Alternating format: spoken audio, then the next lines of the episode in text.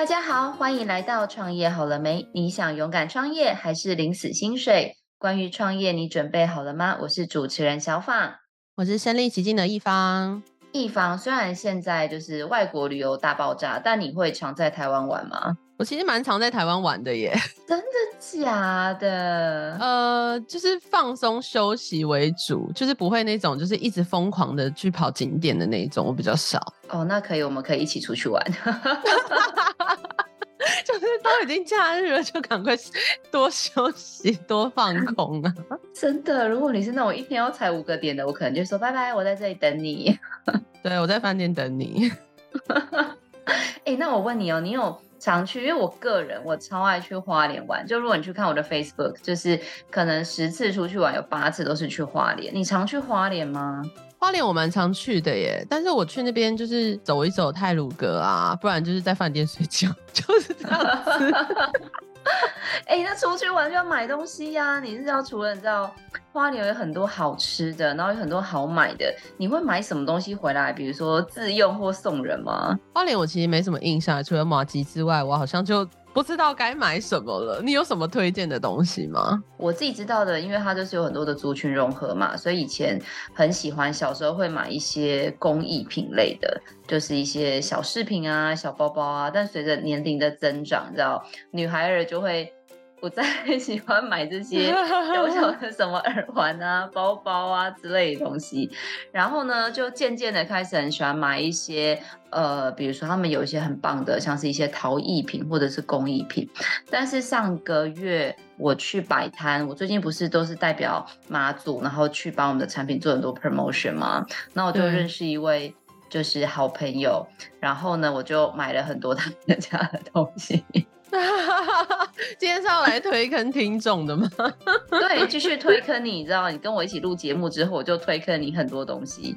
我就要继续推坑你一个一位好朋友，而且是你知道，他就是在颁奖的时候，他就在我前面，然后我发现说，哇，是一个大美女，花莲都出美女，你知道。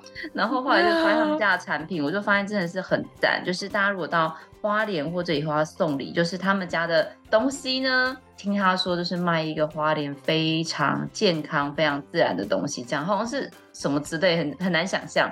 然后先介绍我们今天我们的来宾是我们的好实在的创办人 Vicky，欢迎 Vicky。Hello，我是 Vicky，大家好，我就是吃石头饭长大的花莲小孩。好哦，所以你知道，一方我们要先讲一下好实在，这个实并不是那个一般人家说就是实用的实，也不是美食的食。刚刚 Vicky 说他是吃石头饭长大的小孩，所以他这个好实在的实是石头的食，超特别的。你会不会觉得很像在卖什么？什么花岗岩？就你家的地板啊？是是是在卖石头吗？还是卖用石头做的饭吗？很难想象，对不对？是 Vicky 到底好实在这个牌子是在卖什么呀？我要介绍一下，就是其实四十年前花莲的玉石工业啊，出口量是全世界第二，哎，第二，对对。我们花莲这么小，台湾这么小哎、欸，就不要说台湾里面的花莲了，整个泰鲁阁都是大理石，然后再往下一直到玉里这边都是墨玉矿山，而且我们东海岸的海岸山脉有台湾蓝宝，我们花莲整个就是一个玉石故乡就对了。这件事情已经被我们这一代都已经遗忘了啦，就是爸妈就是从事这个行业，所以我就开玩笑说我是吃这个石头饭长大的这样子。那刚才 Vicky 你有说到说，其实花莲一开始就是这样早期嘛，说是出口量很大的。但我知道那个时候的玉石出口很多是作为建材使用，就像我们现在去那个花莲星巴克旁边的整条路，其实都会看到一个一个超级巨大的石头。每次都跟人家开玩笑说，哎、花莲这个厂都不怕偷，因为很大，很难偷着走。但以好食在来说，因为你知道，像我刚刚有说到，我是在台北车站认识你嘛，那很简单想象，就是你不可能把一个你知道一吨重、十吨重的石头搬到这个花莲火车站的现场，那更不可能被我买回家。那所以像你们来说，到底好食在是在推广一个什么样的食材产业呢？嗯，我就想着是。我们是玉石故乡，那这个产品它已经不符合现代人就是早期用建材的概念的话，我要把它变成生活用品。实用的生活用品，就饮食上面是有关系的。所以我们家现在在推的就是呃什么墨玉茶砖啊、纯酒玉啊、净水玉啊，生活里有些息息相关的商品这样子。我有点难想象你刚刚说的那三个商品大概是什么样的功能，嗯、因为刚刚有点专有名词的感觉，可以跟我们说明一下吗？大家都有听过，就是麦饭时可以进水吧？嗯，有这个有、啊、有对。对那其实花莲产的一种另外一个更高阶的叫台湾墨玉，嗯，它本身可以醒酒、净水。我们的用法就很简单啦、啊，你直接丢到热水壶里面，然后你水煮出来就是矿泉水的概念。然后你的丢到酒杯里面，因为外国人在喝 whisky 的时候会丢一个叫冰砖的东西，然后没想到就当成冰块的意思嘛，对不对？对对对，环保冰砖嘛，嗯。但是呢，我们除了冰你的酒之外，还把你的酒从十二年提升到十八年。哇！瞬间现赚三千块或三万块的概念。就是说，矿石它本身的矿物质，然后经过特殊的加工之后，它就有这样的作用。我我就是把那种大理石直接升级。呃，转化成生活用品这样子。一方，你知道吗？那个时候我前面在跟 Vicky 聊这件事的时候，他一开始都没有跟我讲。虽然说我很早就知道在卖什么东西，因为我买过嘛，就是我自己用了觉得很不错。就我家里现在都充满他们家的这种，就是刚刚讲的茶砖。然后，但是我前面在跟他聊的时候，他跟我说。小芳，我跟你说，我们不是在卖什么商品，我们是在卖一个身心健康。那我就想说，问号问号，什么意思？对，为什么是在卖身心健康？但他讲，我觉得超有道理的。Vicky，你要不要跟我们的听众分享一下？玉石它带给我们人的能量很特别啦。我一直觉得说，玉它就是一个健康，就是我刚刚讲的，玉有矿物质嘛，然后它可以带给人健康。那健康又分两种，一个叫。心理健康，一个叫身体健康，所以呀、啊，我我就把玉石，就是我们刚刚讲到的，它可以把水转换成健康，或者是酒变得更好喝，让我们人就会开心。那其实我我今年又做了一件事情，就是我直接带你到墨玉的产地白包溪，到溪里面去钓墨玉，是去捡吗？还是说什么样的方式？我们的体验行程叫做钓墨玉，因为墨玉它黑黑的。然后那个黑黑的东西叫磁铁矿，于是我就用磁铁做了钓竿，就很有趣吧？哦对呀、啊，因为、哦、因为石头跟玉你，你你一般消费者你没有办法分辨，专家也很难分辨。但是磁铁这件事情可以把玉吊起来，然后又可以就脚底按摩啊，然后又可以亲近大自然，这真的就是一个身心健康的一个行程这样子。那我也蛮好奇的，为什么就是 Vicky 你怎么联想到就是从家里这个家宴，然后延伸到你想要做出来这些产品，这个脉络大概是怎么样的？哦，这脉络有点长哎，就说我之前都在海外念书跟海外工作，等到家乡要收起来，我爸妈就问谁要回来接，我自己觉得就是该回到故乡了，然后我就回来接家业，然后我就发现，哎，四十年哎，这个传产真的都没有变过哎。我们东西就还是一样雕龙雕凤啊，然后你可能戴在身上的现在这种玉佛像啊，可能年轻人应该不会配这种现代衣服吧，所以我一定要转换大家能够喜欢而且用得上的产品，这样子琢磨了好多年，这样子，然后才会变成今天我们在聊的这个。墨玉茶砖跟钓钓墨玉的这种概念的东西，因为我觉得这两样产品有一个很现在符合现在很夯的名词叫 ESG，就是说我这个茶砖啊是从那个玉佩旁边切剩下来的。其实一块玉啊，你要雕到从原矿一直到一块玉佩，它的工序有一百多道，而且它要耗材七十几趴，所以它才会一个要卖几千块上万。就是它的珍贵之处在这里，那我就想说，哇，那剩下来这么多的材料要去哪里呢？于是我就把它变成茶砖，甚至就是说百元的价位就可以买得到这样子。那另外一个概念呢？一个是 ESG，另外一个是什么？啊、呃，就是呃永续。我我觉得卖玉开采呀，还有就是本身它会卖完这件事，所以我才会说，那我们去体验好了。钓墨玉刚开始就是我开放带朋友去捡石头的概念。我想说，每次讲捡石头讲个半个小时，大家已经累了，所以我就用了一个最简单的方法，用磁铁教你分辨。渐渐渐渐的，大家就觉得，哎，他下次如果还要回来花莲，他只要体验这个行程，我就觉得说，哎，永续这件事情是我玉石的推广文化，它是可以变成永续的，而不是买了一颗产品之后，这个产业就被遗忘了这样子。那 Vicky 就是因为刚刚听你讲这实在是太好玩，我可以 私心问一下，这个行程是比如说是要跟好时在这边做预约吗？还是它是散客也可以去体验的行程？目前是跟好时在预约，那我们陆续已经开始在上架一些就是旅游平台。然后也跟大型的旅行社在接洽中，这样子。明年，明年之后就可能会在一些平台上看到这样的行程可以订。那目前的话，只要跟好实在的 Facebook 联系的话，我们就可以带你去钓魔芋这样子。好赞哦！那个地方你知道吗？他实在太谦虚了。你知道 Vicky 刚刚讲他回去接家业之前是干嘛的吗？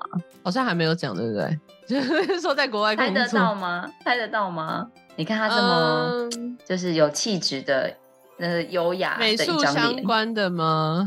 对，美术相关的，然后是很高阶的那一种设计珠宝。哎 哎哎，直接爆雷，直接爆雷，好准。对啊，Vicky，对对，我在上海做了十多年的珠宝，这样子是做珠宝的设计吗？还是说是做珠宝的哪一个方面？好，我就是珠宝商，珠宝商，然后设计只是其中一个环节，这样子。就是我们是有在进口宝石之后，然后我们做设计，然后做国际展会，在国外，呃，像香港，主要是香港这样子的展览场去贩售，这样子。所以很多国际大牌都是我们的客人，他们只要到我们的摊位上挑好已经设计好的款式，加上他们牌子，就变成那个牌子的东西。就是把石头卖成珠宝，珠宝之后又卖回石头。就是我在这个行业上上下下跑了二十多年这样子。所以就是说，从几百块的石头到几百万，甚至上千万、上亿的石头。没错。那 Vicky 有一点想要跟您请教，就是因为你刚才说你之前在上海，就是你在国外念书，然后在国外工作，然后自己是珠宝商，就像刚刚讲的，从几百块到几百万到上千万、上亿都是石头，但是你再回去接家业的时候，你是怎么样去调整自己？就是从卖很贵很贵的珠宝到。现在想要卖这个相对比较平价的石头做的日用品，然后又是怎么样来跟家里的爸爸妈妈做沟通、做接班这件事情呢？我想用简单的方式跟大家分享啊、哦。创业如果说要一定要看懂市场，其实你卖很贵，可是我可能一年我就做几样。那如果但是如果我卖很便宜，每个人每天可以用得到。所以要看懂市场啦，我觉得把这个定位市场很重要。我觉得就是石头，既然有这么多的 ESG 这个议题下，有这么多百分之七十的边材，我常常讲，我们家的边材我卖十年都卖不完哎，这么多这么多，所以我们要做的是大众市场，这是我回来看到的。那再来就是跟家里怎么沟通哦，我觉得如果你想做一件事要做成。就先不要沟通，就就先做。你是直接自己做吗？没错，没错，就直接自己聊了这样。我觉得沟通，我呃，我常常想说，如果沟通有效的话，世界就和平了。对，所以我嗯。大概就是这样子，我觉得就简单分享一下，就是说看懂市场定位，你的产品如果是很多量化的，那我我找到一个大众市场，我觉得这就是对的，并不在乎我我原本做珠宝，我一定就要做珠宝这件事。第二个就是我当我要把一个事情做成的时候，可能那种。决心毅力就不需要跟外界沟通，你可能就是直接聊了，可以有一个雏形之后，人家看懂，哎，原来你在做 ESG 哦，人家说得出口这种话的时候，才开始沟通，对，这样子会比较有效啦。对，一方你知道吗？我觉得今天那个 V 太紧张了，他在跟我聊天的时候，他讲一句话，我觉得超有哲理的，哎，他那句话的原话是说，市场需求是产业转型的第一堂课。哇、看，真的是超厉害的！我想说，哇，这是教授级的殿堂才听得到一句话，就是可以当教科书标题那一种。京剧，京剧，为什么会说这句话呢？哎，我觉得哈，我十七岁其实就离开家乡，然后我是在海外漂泊二十多年，所以我是在国外看见整个世界市场的运作，所以我把这句话带出来了。因为在台湾有时候你可能是海岛型的关系，有时候你看的市场偏小，对，我我觉得真的就是定位市场才是我们要不要把这个产业往外走的一个基底石，这样子，嗯。那也想要问 Vicky，就是在你创业就是遇的过程当中，有没有发生什么特别有趣或印象深刻的事情，或者是跟客户的故事，可以跟我们分享？我先讲心酸的好了，先从先从悲情的。对，大家看我真的很乐观，但真的创业过程很心酸。所以如果有人要问我要创业，我基本上就是百分百告诉他。不要创，比如说我 听起来我的创业项目很有趣，然后整个市场定位也很好，但是你知道，我一把店面装修成要体验型的时候，疫情来啦，是不是超可怕？然后整个就是真的很恐怖，我都已经准备好一两年了，然后整个钱都烧下去了，疫情来了，而且也不知道多久。所以体验型的东西跟我们卖纯酒浴的东西其实是蛮可怕的。于是我觉得就是在这个部分，我们也是熬过来了。反正就是我觉得这个东西就是，就创业者可能在心理建设上是要有一个很强的。然后于是到后来撑过来了之后，我们才有办法说聊到一些有趣的事情，比如说客户对于体验墨浴这件事情，它的传播力就很够这样子。然后甚至就是大人小孩吧，有时候我觉得我带团的时候，我会发现老人家通常不愿意下水去玩，等到发现大家钓很多鱼的时候，老人家又会冲到第一线，说 把小孙子的钓钓竿拿起来，说：“哎来，阿嬷阿嬷来试试看之类的。”觉得这些东西让我就会觉得很值得，就是说，哎，撑过来了，云开见日的感觉。哎，那 Vicky，你刚刚讲的那个。老奶奶冲下去钓那个石头啊，就是有，我记得你之前有跟我说，其实后面做这个钓墨玉，除了让就是大家都玩得很开心之外，你说其实还会有一些，比如说你会带一些什么心灵上的启发之类的，那是什么东西呀、你能想象每个人捡玉啊，就可以捡出你的性格？对啊，因为每个人会拿着玉来问我，哎，于小姐这个玉值多少钱？有没有？然后，三十分钟的体验的过程中呢，可能刚开始捡小小颗的，然后越捡越大颗，哎，但是后来又不一定觉得大颗就值钱，大颗原本可能就是石头，经过我的讲解啦。然后就发现说，哎，原来要捡的是可能不大不小，可能是要怎么挑。反正我觉得，我每次都说，来来来，我来算命喽，你有没有把 捡到的石头给我看一下？然后我就开始，除了讲石头之外，可能也可以带到你，你是什么性格的人，这样子很好玩。可以举例吗？例如说，他钓到。比较深色的是什么性格吗？还是说它纹路是怎么样？是什么性格吗？是有这样子的区分？我我讲一个案例，就是简单说，你可能有时候是抓了一大把石头给我选，有的人就是是挑了一颗，嗯、然后就问我这个好不好？哎，这就是可以看出你的性格，可能是一个就是决策很强烈的人，或者是你是一个三心二意的人。然后每次用这个来判断那个。就是说朋友的性格，或是他们带来的朋友或者家人嘛，哎，我就说，哎，你你是一个做事情很果断呢。他说你怎么知道？我说因为你就拿一颗石头就让我挑啦，让我讲啦。那有有的人真的有时候就抓了一大把，手上十几颗这样子。那我说那你想要从哪一颗开始讲起？然后在讲的过程中，然后我就说，哎，其实你你可能生活中可能是犹豫不决的人，或者说很需要别人建议的人这样子。他说。对耶，这样子，我就说，居然可以透过踩石头来看出自己的个性，也太有趣。嗯，就是我只是认识一个朋友嘛，然后大家都是带着家庭旅游或者带着你的朋友来玩，所以我是不认识他们的哦。但是我可以透过石头，我就可以帮你们算出你们的人格特征哦。哎、有没有那种就是他踩到的石头，你一看就发现说，哇，这个价值连城，就是你觉得会捡到那种石头，会有这种时候吗？有哎、这个案例也蛮好玩的。这个他不捡哎、欸，他他就觉得说，哦，我来了，我是很，我就来这里放松的，所以他不去钓鱼啊，不到处去找，他就坐在一颗石头上，然后呢，手就往下面的溪流里面去捞，就这样捞。然后就捞到了一个比巴掌还要大的台湾玉。我说我从小到大我都没捡过这么大块的玉，因为一般在河床里捡的都是小小的，可能就拇指这么大而已。然后他就捡了一个巴掌大的，我说这颗最少价值五千块这样子。然后呢？然后呢？有没有把它卖掉？没有，我就是当然。后来他就在这块遇到我们工厂去租了一个出加工啦，就做一个纪念。反正 anyway，这块玉我怎么形容呢？我就觉得说，哦，我说你真的是今年你要买乐透，然后人品大爆发，然后 就是捡玉这件事情，运气成分很重要。我就觉得让我在带团的过程中，我也觉得反正客人玩得开心，我也玩得挺开心的。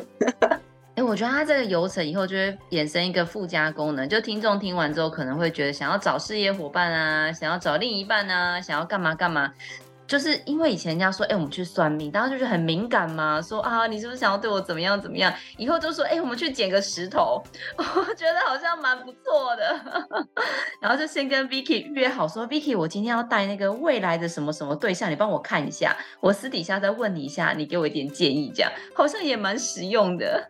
老天爷会看他捡的石头有没有价值，然后我再来看一下他捡一颗还是捡很多颗的。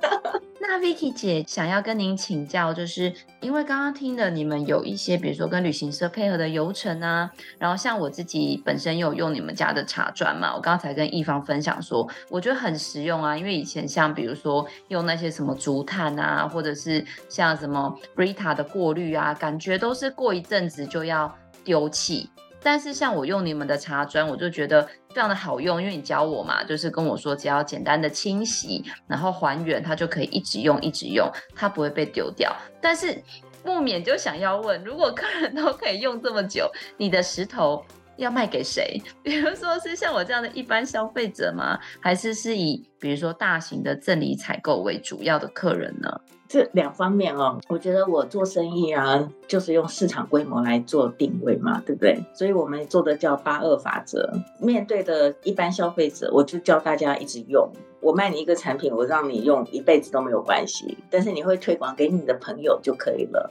所以当我卖给你那颗石头表面的毛细孔已经被堵住的话，我甚至开发了一个叫墨玉 DIY，我设计了一套沙子，你只要经过两三道工序。你就可以把那个外面的毛细孔再把它重新打开，又可以再继续使用，妥妥的 ESG 这样子。然后，但是呢，这样子一个石头我是不是赚的很少？但企业呢，因为看到这样的产品很受消费者欢迎，于是他们大量跟我采购。那所以，我常常讲说，我的八二法则是我的客人，我百分之二十的客人，他为我贡献了百分之八十的营收。那企业采购的话，其实很特别，就企业采购它是一个固定流程，所以他们就每个几个月来采购一次不同的产品，这样子我我的生意也是可以做得起来的。这样子，嗯，还蛮好奇，这些企业在购买这些商品的时候，他们大概是。是给他们的员工使用吗？还是真的是送礼比较多？我觉得创业的时候，大家也要想好自己的定位，不能偏来偏去。我们家所有的产品就是拿来送礼用的，所以呢，绝大部分就是会议礼赠品的时候在跟我们采购。那如果是订购那种员工的那种，它的单价会要偏更低一点，那个我还在开发中。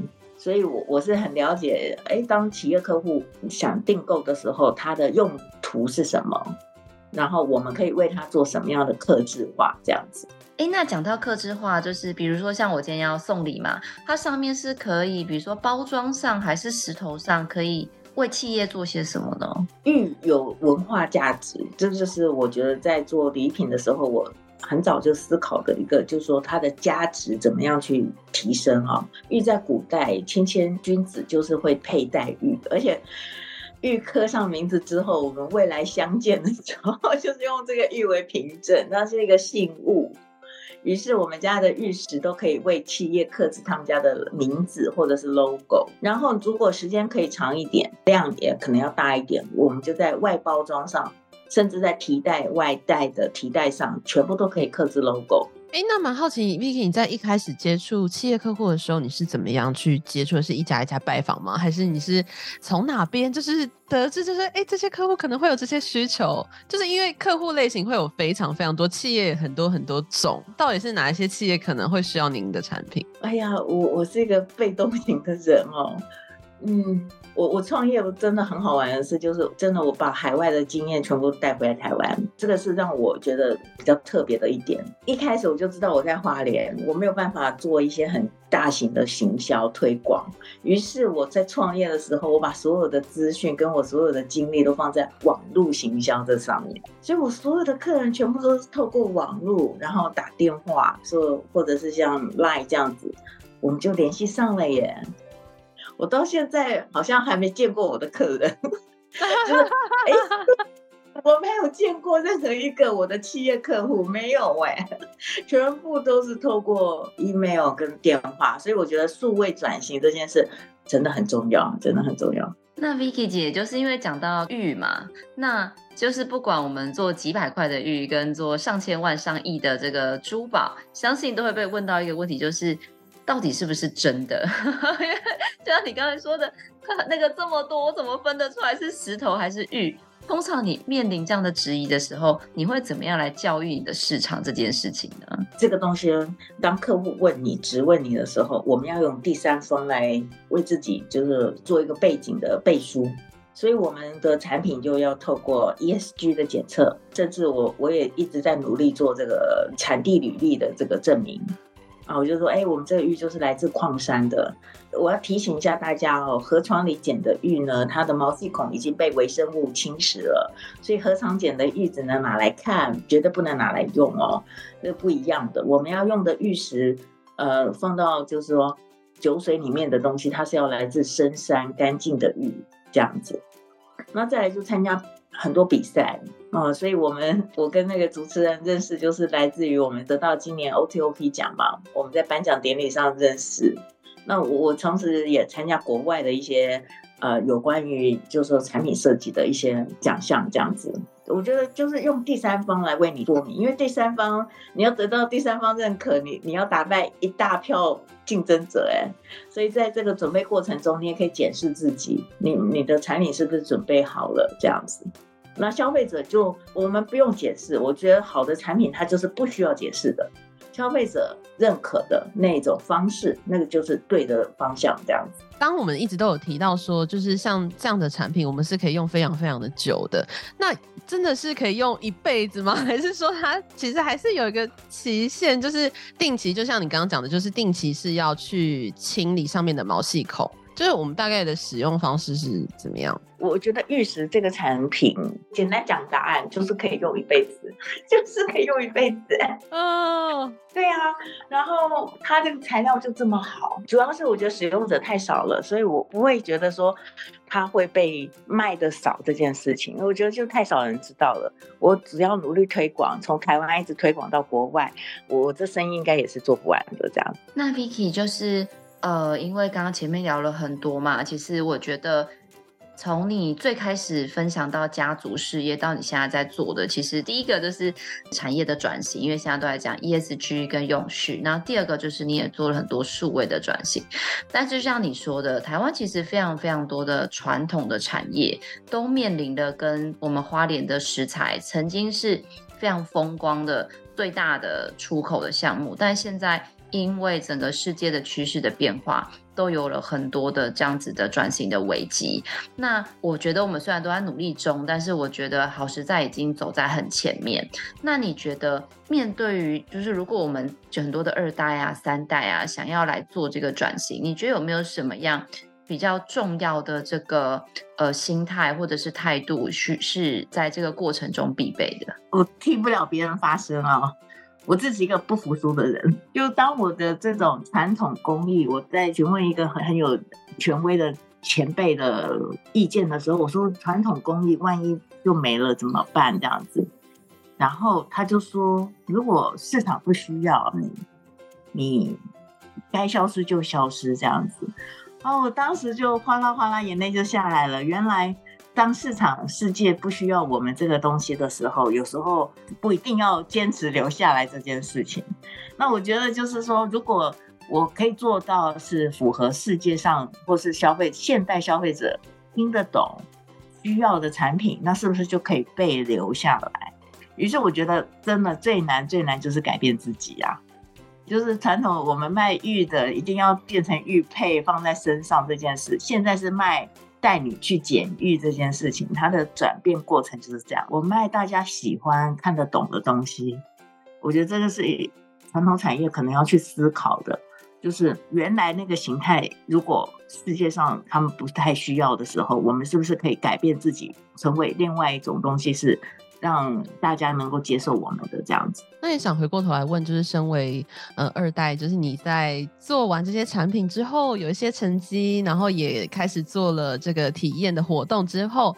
家长就是有觉得说，哎、欸，这是一个很棒的生意吗？还是他还是到目前为止还是觉得说，哦，你不要再不要不要再做一些 这些东西了？他们的态度是什么？他们的态度啊，他们的态度从一开始觉得不认可，一直到后来觉得好啦，随便你。那到到现在会告诉别人，他会推广给他的朋友哦。就是好很好玩的是，我竟然还可以接待，就是我们玉石界的朋友。我们现在是变成产业，这个被观光，被就是可以拿得出手，就是大家来参观，说，哎，这个产业，我们大家都是加工厂，除了加工厂以外，这一家他不做加工厂，他还可以做什么？这样子的概念，我们是可以拿来被说的这样子。我觉得这就让我感到很欣慰嘛。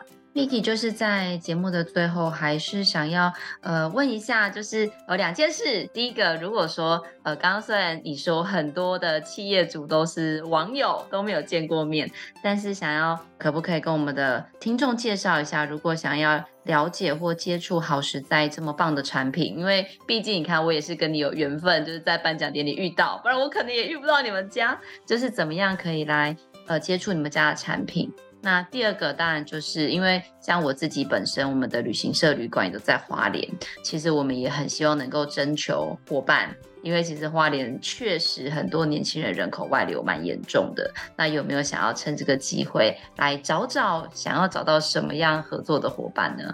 目前呃，好实在它的管道都是透过 Facebook。所以我们在 Facebook 的联系都是 open 的，就欢迎大家可以联系我们。那我们也定期都会将我们的近况 PO 上去。然后再来就是合合作伙伴啊，我觉得数位转型吧，啊，我们一直打算就是要做影音拍摄。如果说对这方面有玉石有兴趣，然后又懂得影音的部分的朋友，欢迎加入我们。因为我觉得把玉石磨玉的过程、捡玉的过程、喝酒的过程，然后把它，或者说还有我觉得很重要的是用玉送礼，然后人家会收到礼物的那种感觉，有无数的状况用影音来呈现，这样子放在数位转型的时候，它是非常合适的。对，就欢迎有志者一起一起来共创遇见人生的美好。一芳，你看我今天是不是又帮你推坑了一个产品？没有，介绍了一位好朋友。有，而且就是你会觉得说，其实是台湾在地又有一些连接的，然后又可以从玉就是知道说自己的个性，我就觉得它是一个很多功能，它不是只是一个石头或是一个玉而已，它还有很多很多的意义在里面。因为其实我觉得每一次跟这样子的伙伴聊天，我都会很开心，是因为像每次人家问我，因为像 Vicky 知道我是卖妈祖的东西嘛，大家每次问我说，欸，你们家东西很好吃，我就说，嗯，对，很开心。但是有时候我也想要传达更多，是我想要传达一个健康的生活态度。因为像我们家的东西都是不添加，然后比较天然这样子。然后所以当我听到 Vicky 他跟我说，哦，我们不是卖石头，我们是卖开心。然后那时候比较可爱，他跟我说，因为喝酒就会开心。然后 我就说，哇哦，都是。很开心有遇到这样子的有相同理念的伙伴，因为我们觉得有时候我们是因为就像刚刚说，我们有很强的理念去支撑自己，所以就可以在自己想做的事上，即使他很辛苦，可是我们还是可以一直走下去这样子。所以一方，我们去花莲玩又找到一个可以去的地方，可以去太棒了，可以去消费了，欢迎欢迎。好哦，那今天真的非常感谢 Vicky 跟我们分享。他在这个台湾玉的转型过程中，就是非常多，就刚刚讲的心酸的故事，然后有非常感人的故事，那跟我们分享很多的理念。那其实好实在呢，在很多不止 Facebook，还有很多的网络的联络的管道，也都可以搜寻到或看到我们好实在很棒的商品。大家如果有兴趣的话，我们也会把这个好实在还有 Vicky 的相关的联系资讯放在下方的资讯栏，大家有兴趣的话，也都可以来寻找一下我们这个好时代。的这个产品，还有他们相关的这个创作的一个理念。今天非常感谢邀请到 Vicky，如果你喜欢我们的节目，也别忘了给我们五星好评加分享哦。创业好了没？我们下次见喽，拜拜，拜拜，拜拜。